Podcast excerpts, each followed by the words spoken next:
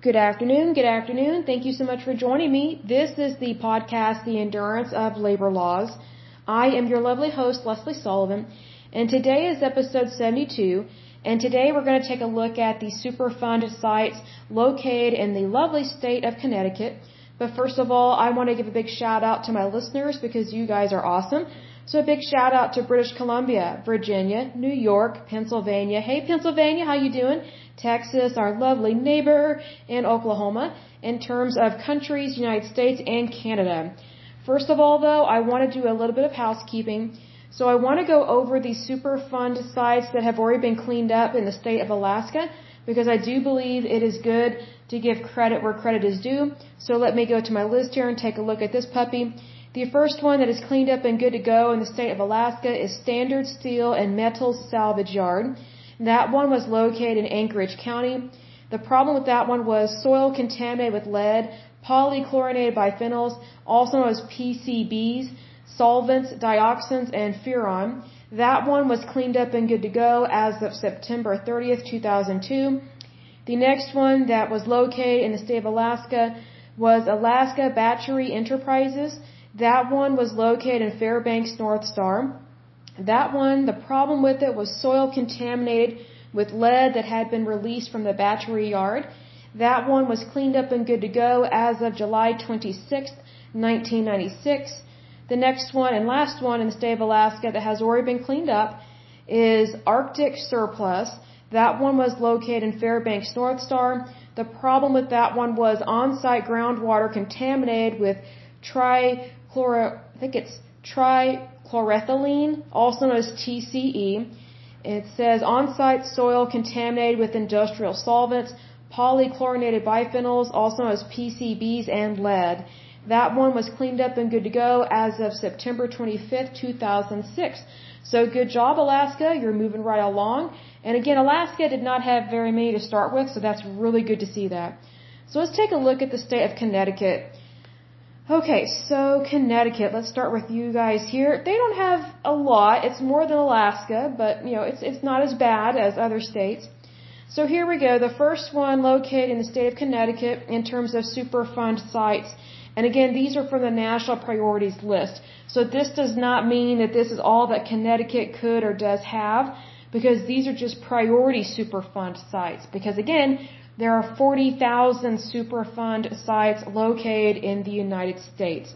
So the first one here in the state of Connecticut is Kellogg Deering Wellfield. Let me see what it says about that one. Not much. See, it's located in the county of Fairfield. And let's see, the population there is 957,419 people. Let's see, the problem with this one is groundwater and soil are contaminated with VOCs, primarily TCE and PCE. This one was added to the list September 21st, 1984.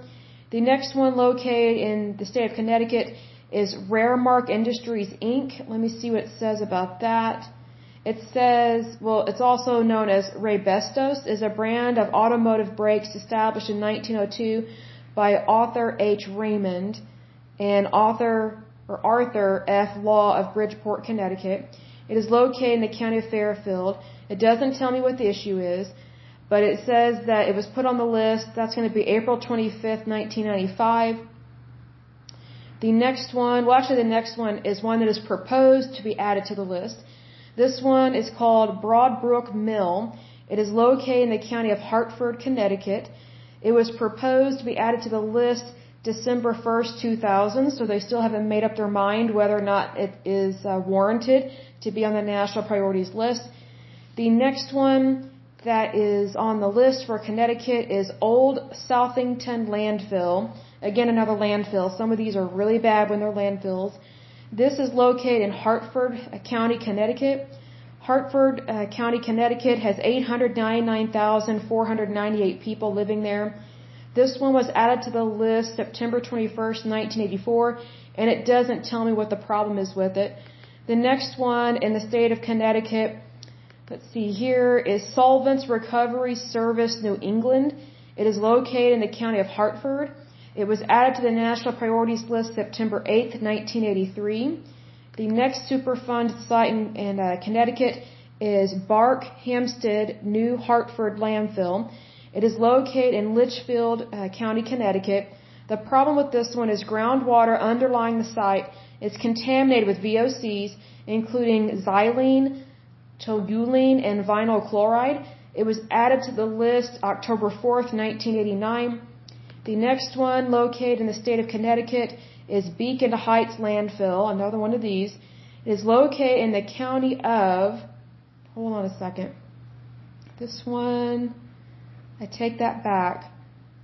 Hold on, hold on, hold on. I want to make sure. Yeah, I skipped one. My apologies. So the next one is Durham Meadows. That one is located in the county of Middlesex. And let's see here.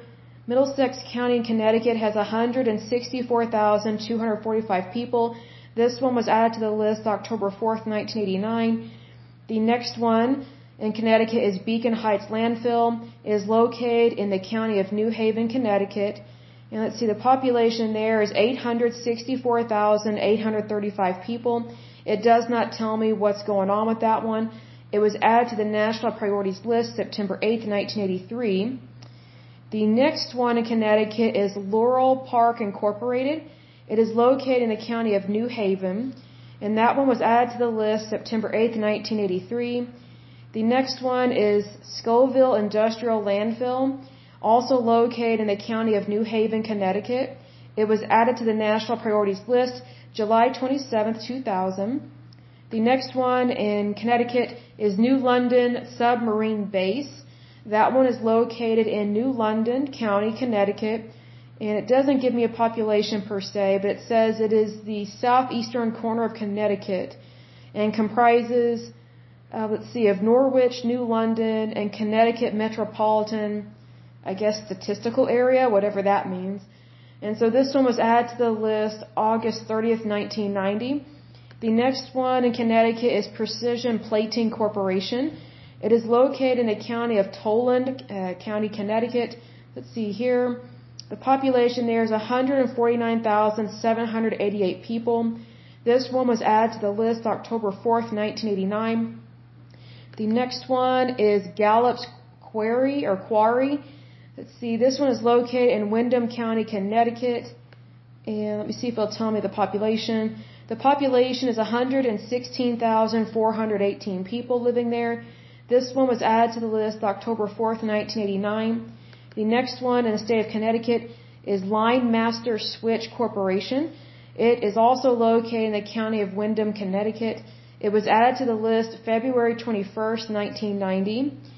The next one, let me double check and make sure if this is an adding. Oh, that's not the right one. Okay. So skip the next one. Da, da, da. Okay. So the last one here on this list is, I think that's Yaworski Waste Lagoon. Oh, that sounds bad. It is located in the county of Windham, Connecticut. It was added to the National Priorities List September 8, 1983. So that is it for this one. It's kind of a short and sweet little podcast here on this episode because, you know, congratulations, Connecticut. You do not have a lot of Superfund sites. You do still have some to clean up. So that's always good to at least know what you're dealing with. I'll, I'll grant you that. But, you know, definitely for sure you guys are doing good in terms of not having catastrophes really uh, occur in your state. So kudos to you guys. That's wonderful probably, let me take a look at my list and see what the next one we will take a look at. Hold on just a moment. Because I was going to try and mix this up so it wasn't just going line by line through every state. Because I wanted, I did want to talk about the different agencies that deal with the Environmental Protection Agency. Because, and if you hear honking, that's someone outside, so ignore that. But um, there are different agencies that help out with the Environmental Protection Agency.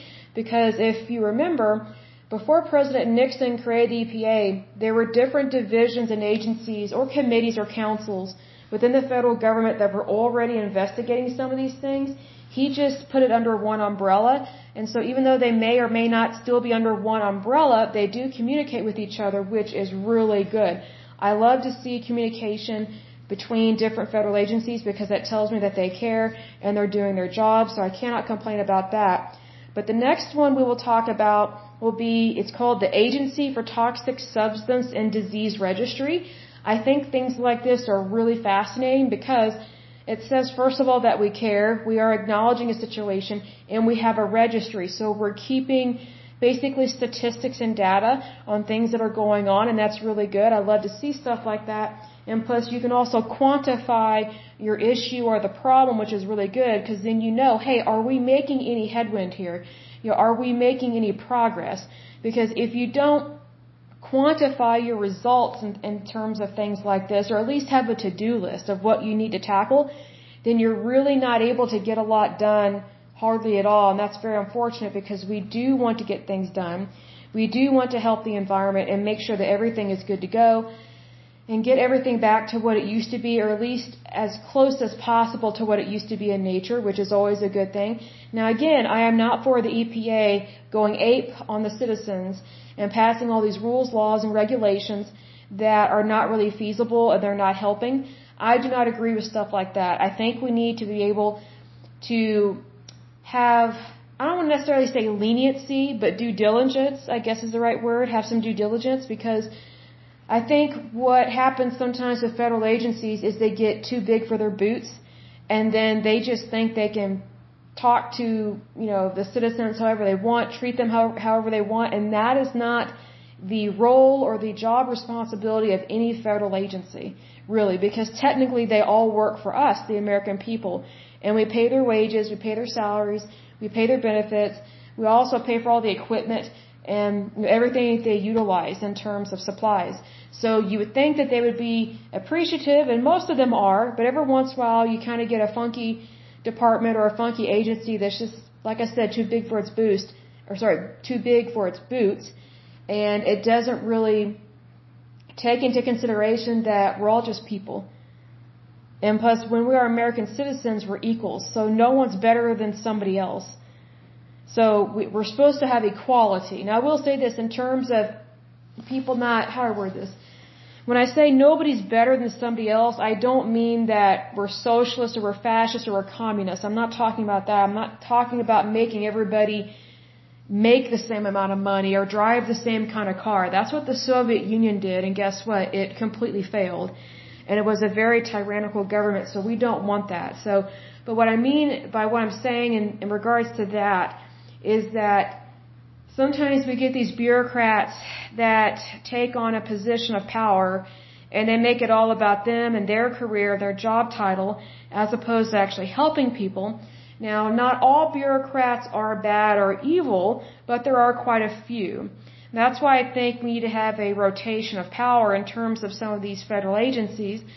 I think we need to, how do I word this? It's I'm not always a fan of promoting from within because I feel like sometimes it reminds me of police departments like bad ones. There are good ones and bad ones, but bad ones, they promote from within because they don't want any new blood in there because they don't want people to know what's going on. Well, sometimes that's what happens in federal agencies. They just keep promoting from within. They never get any new blood in there, and so they never really do an audit, per se, of how things are going in the work environment. And you know, how are they spending monies and, and are they really achieving their job responsibilities that they are supposed to be achieving because they're getting paid to achieve certain responsibilities and to complete those tasks. So that's why I think it's good to always kind of to rotate employees, rotate people, especially in terms of federal jobs and state jobs. Now the private sector, I could really care less if people promote from within or if they bring someone new in because private sector jobs, they don't function the same way as a public sector job. So they are a little bit different. And plus, I would say that the majority of federal and state jobs are unionized, which you have seen in times past, previously in this podcast. Whereas in the private sector, we don't have as many unionized jobs. And that's a plus and a minus at the same time because I do believe in people having good work you know, good labor laws and things to protect them, but at the same time, I'm not in favor of these unions just acting like they can do their whatever they want to an employer and make all these unrealistic demands. And examples of this uh, is the automakers, which we talked about that in a previous podcast. So we kind of need to meet halfway on certain things. There are some things you cannot meet halfway. You have to go full throttle. An example of going full throttle is getting a handle on these Superfund sites get them cleaned up so that way they're not continuing to contaminate our soil and our country. So, to me, that's a full throttle situation. We need to really be tackling these puppies and really working on getting this stuff cleaned up because if we're not cleaning them up, then I have to ask, what are we doing? And if you remember, the EPA has a nine, a little over nine billion dollars in terms of an annual budget. So every year, they get a little over nine billion dollars. That's a lot of money to not be doing much with it in terms of actually completing the job. And plus, they don't have a lot of employees, as discussed before. They have a little over 14,000 employees. So they're spending over $9 billion a year on a little over 14,000 employees and the work that they do. But yet we're not really, we're not seeing Superfund sites get cleaned up and um, get back to nature. And I don't think it's going very well in terms of the speediness and the effectiveness of it. And I just wish that things were going quicker, better, and more efficiently. And I think that we do have the ability to do that because we have some great and wonderful people here in the United States, and I think we, we really need to capitalize on good people. We need to capitalize on the God given talent, and yes, there is a God and He is good. We need to really capitalize on the God given talent that people have so that way they can do do a really good job and do it well and get paid to do what they enjoy because you know that, that's kind of like a two for one special to me if you can find that kind of work especially when it comes to superfund sites because not only will we be cleaning up the environment, but we will be able to provide more jobs for more people so they can support their families. That's wonderful. And even if someone's not married, they can still support themselves. Because there's the thing, if you're not married, you are your own family. So you still matter as well. So just FYI, it doesn't matter what your marital status is. You have value. You deserve good wages, amazing wages actually. And I'll say this just because someone's married, that doesn't mean they deserve more pay. I'll say that again. Just because someone's married doesn't mean they deserve more pay. I've experienced that when I was looking for work in times past where I was looked down upon for being single. So there were some people that they took from my check and gave it to somebody else. And I just thought, wow, that is so crooked and so evil to do that because it's a form of discrimination. It's marital status discrimination. So we want to make sure that everything is on the up and up, whether it's labor laws or the environment or Superfund sites. We really want to make sure that we get all this stuff good to go because I think we can always do good. And we need to do good because that's what we are going to be passing down to future generations and be passing down to our children and our grandchildren. So I think it's a golden opportunity to really do what we're called to do in our lifetime. And I think that's a great thing to do. I think it's a wonderful achievement to just know that we, we each did what we were called to do in our lifetime. I think that's a wonderful thing. Even if we don't get a plaque or, or uh, an award, which I wish more people did because I think there are a lot of people that they, they don't get the honor, dignity, and respect that they deserve and that they are warranted. I really think they, they, um, that they should be noted for the good work that they do because um, I think more people would, I think more people would do more good if they knew that they would get credit. Because I think people know a thief when they see one. You know what I mean? It's kind of one of those things when I can think back to some times in different job situations or different projects where someone took credit for the work that I did, and that affected my pay. And even if it did not affect my pay, it still bothered me because the person who took credit for my work is a liar. So do we really want to give credit to liars? No. Because whatever, whoever, how do I word this? If you keep enabling bad behavior, guess what you're going to continue to get? You're going to continue to get bad behavior. So we don't want to do that. That's one of the reasons why I started this podcast was to really shine a light in the darkness in terms of employment issues, labor laws, and then also now we're getting into the environment and the different rules, laws, and regulations that affect our environment, our everyday life, as well as our jobs. Because what, what some people forget, and maybe they just don't know, maybe they truly are ignorant, and you know, that's okay. I, I'm ignorant on so many things as well, so I'm right there with you. Um, here's the thing though. There are some people that don't realize that the more you enable federal agencies, um, the more power you give them, the more they directly impact the private the private sector. So in terms of EPA, if the EPA is against your industry, for example, and um, you give them more money to spend and you enable them and you give them more power, then guess what? Your job is pretty much less and less secure the more power you give them over time. Because whoever you give power to that is over you technically, that it makes it a higher risk for job loss. Like for example, the EPA has been targeting the oil and gas industry for a long time, and they're, the EPA has been trying to push um, for like wind farms and all this other stuff and solar panels and hey, every form of energy is great, but not every form of energy or and not every form of a natural resource, I guess, is good. And it's not compatible. Like there's no way I would ever drive an electric car. No way. And I'll give an example as to why. Um, I was talking to a paramedic. I can't try to think how many years ago this was. This probably been, would have been four or five years ago.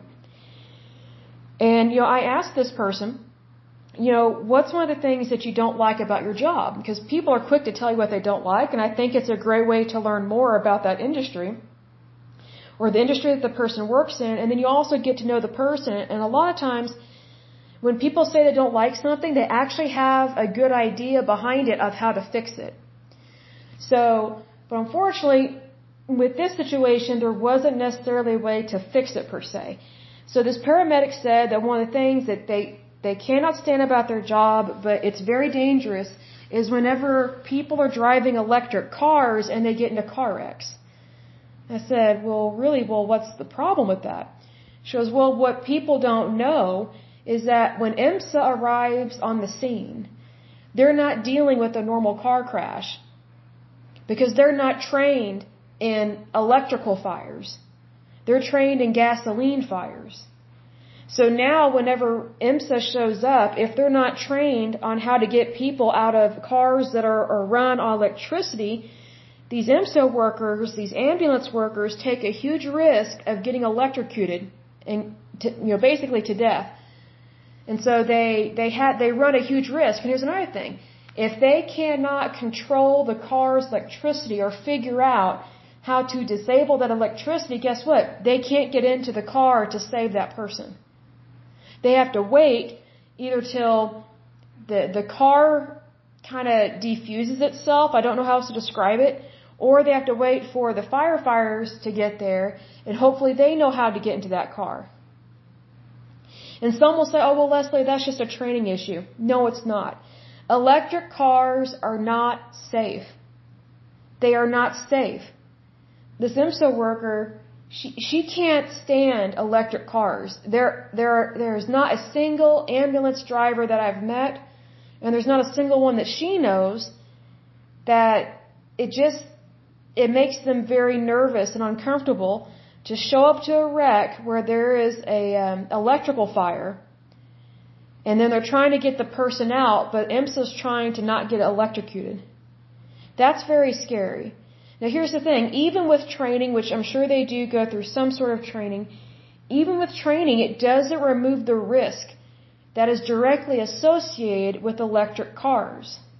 It's actually easier to get someone out of a, a gasoline fire type car accident or even if there's not a fire, let's say it's just a, a gasoline car and two people accidentally hit each other, whatever the case may be, it is way easier to get people out of those cars because then you don't have to worry about electric shock. So, you know, it's kind of a, in a way, it's a catch 22, but at the same time, it's just one of those things that we need to be careful how much power we give the EPA and these federal agencies because you know, if we just let them do whatever they want, they would want us all to drive electric cars. Well, guess what? We don't have gas stations set up for that. Nor do we have the technology for that. And here's the thing. I live in Oklahoma, as you guys and gals are very much aware. We don't like electric cars here. Electric cars cannot haul hardly anything. And we do a lot of hard work here in Oklahoma. We haul a lot of stuff and we have a lot of truck drivers here. We have a lot of semi trucks here. Electric cars are a joke. They are a complete joke. It's like, to us, it's like, why would you waste your money on an electric car when you can get a real car that runs on real fuel? which is gasoline. Whether it's, you know, the regular gas that you get at the pump or if it's natural gas, whatever the case may be. But my point is this, we need to be careful who we give power, how are this? We need to be careful who we put in power and how much power we give them that are directly over us in terms of managing different industries um, in the United States. See, because what we're going to go through, and I, I typed up a list of all the different um, agencies and the different rules, laws, and regulations we're going to take a look at. Every single one of them is good. They have good intentions, but some of them get way off track and they just start punishing people, and that's not the goal of the federal government. That's not what it's supposed to be. That's not supposed to be the goal of these federal agencies and these rules, laws, and regulations, but unfortunately sometimes that's what it comes down to. So we just kind of need to keep an open mind. So again, the EPA is a, is a good agency. I am all for it. But it needs to be managed correctly. It needs to be managed in the right direction. And that direction is not at shaming and blaming American citizens and going after them and bankrupting them and punishing them retroactively with excise taxes or excise fees. Which we will talk about later in another podcast about how how the EPA collects fines and how they punish people. Some fines and punishments are warranted, but a lot of them are not.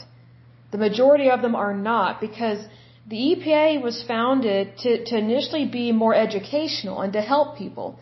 But instead it's turned into kind of like a policing agency, but policing of the environment. And it's, it's just, that's not what it was founded to be because it was actually the American people that spoke up about stuff. It was not these bureaucrats that are in charge of the agency. It was the American people, the, the general public that spoke up. So I always find it interesting whenever the American people speak up about something and then the government gets involved, the federal government at least, they take it over and then they start punishing the very people that spoke up about the situation. It's like shame and blame the victim and then over punish the oppressor in terms of this, over punish the people that made a mistake.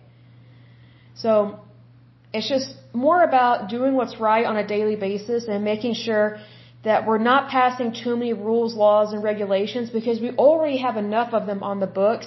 And the ones that we do have on the books, most of them are pretty good. They cover a lot of stuff. Like I've read up on some of these, like some of them like the National Environmental Policy Act of 1969. We will discuss that. There is the Council on on a, uh, let's see environmental quality. There is the Atomic Energy Commission. There's the Clean Air Act. There's the Clean Water Act. There's the Safe Drinking Water Act. Like there's all these different things that they're good. They're already good. They don't need any additional teeth put in them in terms of legislation and enforcing the law. Really, it's just more about educating people. That's where it needs to be. But anyway, I will go ahead and end this podcast. Um, oh, I did want to lift up a prayer because we are prayerful people in this country, and that's a good thing. I want to lift up everybody that has ever lost their house due to a foreclosure. And come the next podcast, I'm going to read off um, some of the different areas that have a lot of uh, foreclosures. So I lift those people up that first of all, that they get their house back, if that's possible, which with God anything is possible and that's a wonderful thing. So they get their house back, they get a really good job, they get out of debt. Um, if they have filed bankruptcy, that their credit is, re- is restored and repaired and renewed. I think that would be great because see, here's the thing. When people lose their home, they're losing their home. And that's a very tragic thing to, to lose because now they have become homeless. Whether it's their fault or not, they have become homeless. A lot of people that I've met over the years that have uh, foreclosures and bankruptcies, it's usually not their fault. It really is not. That doesn't excuse it. But I think we need to take into consideration when serious things happen in people's lives. A lot of people, the reason why their situation went belly up, so to speak, is because they had some sort of catastrophe that happened in their in their life, whether financial, physical, mental, whatever the case may be. So then they had to deal with the repercussions of that, especially financially. And then it just kind of creates a snowball effect of all these other issues that roll into it.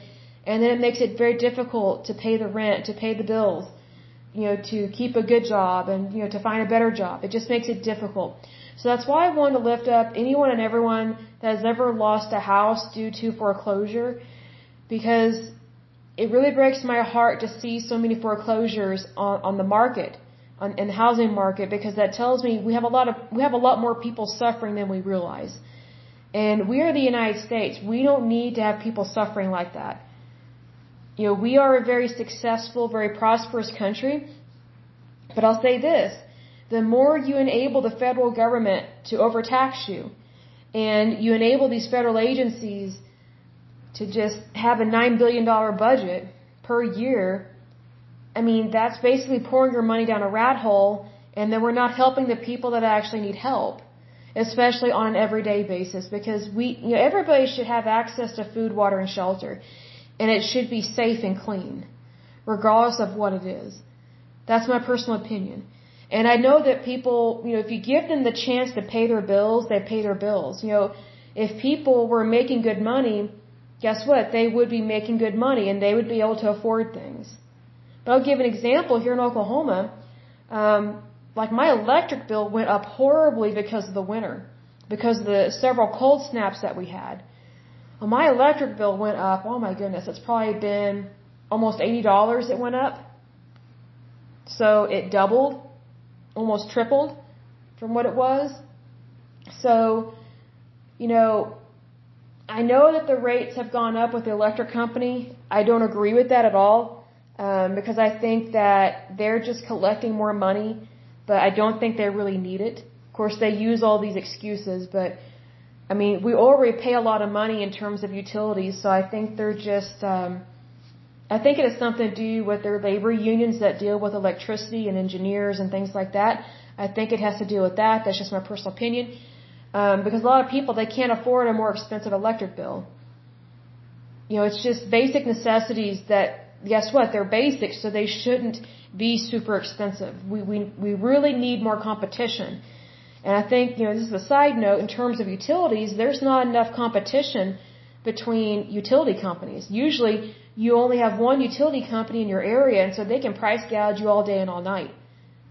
And if you call them out on it, then they say, oh, look at the work that we do. We do the work that nobody else does. Big whoop. Congratulations. You do, you do a really tough job.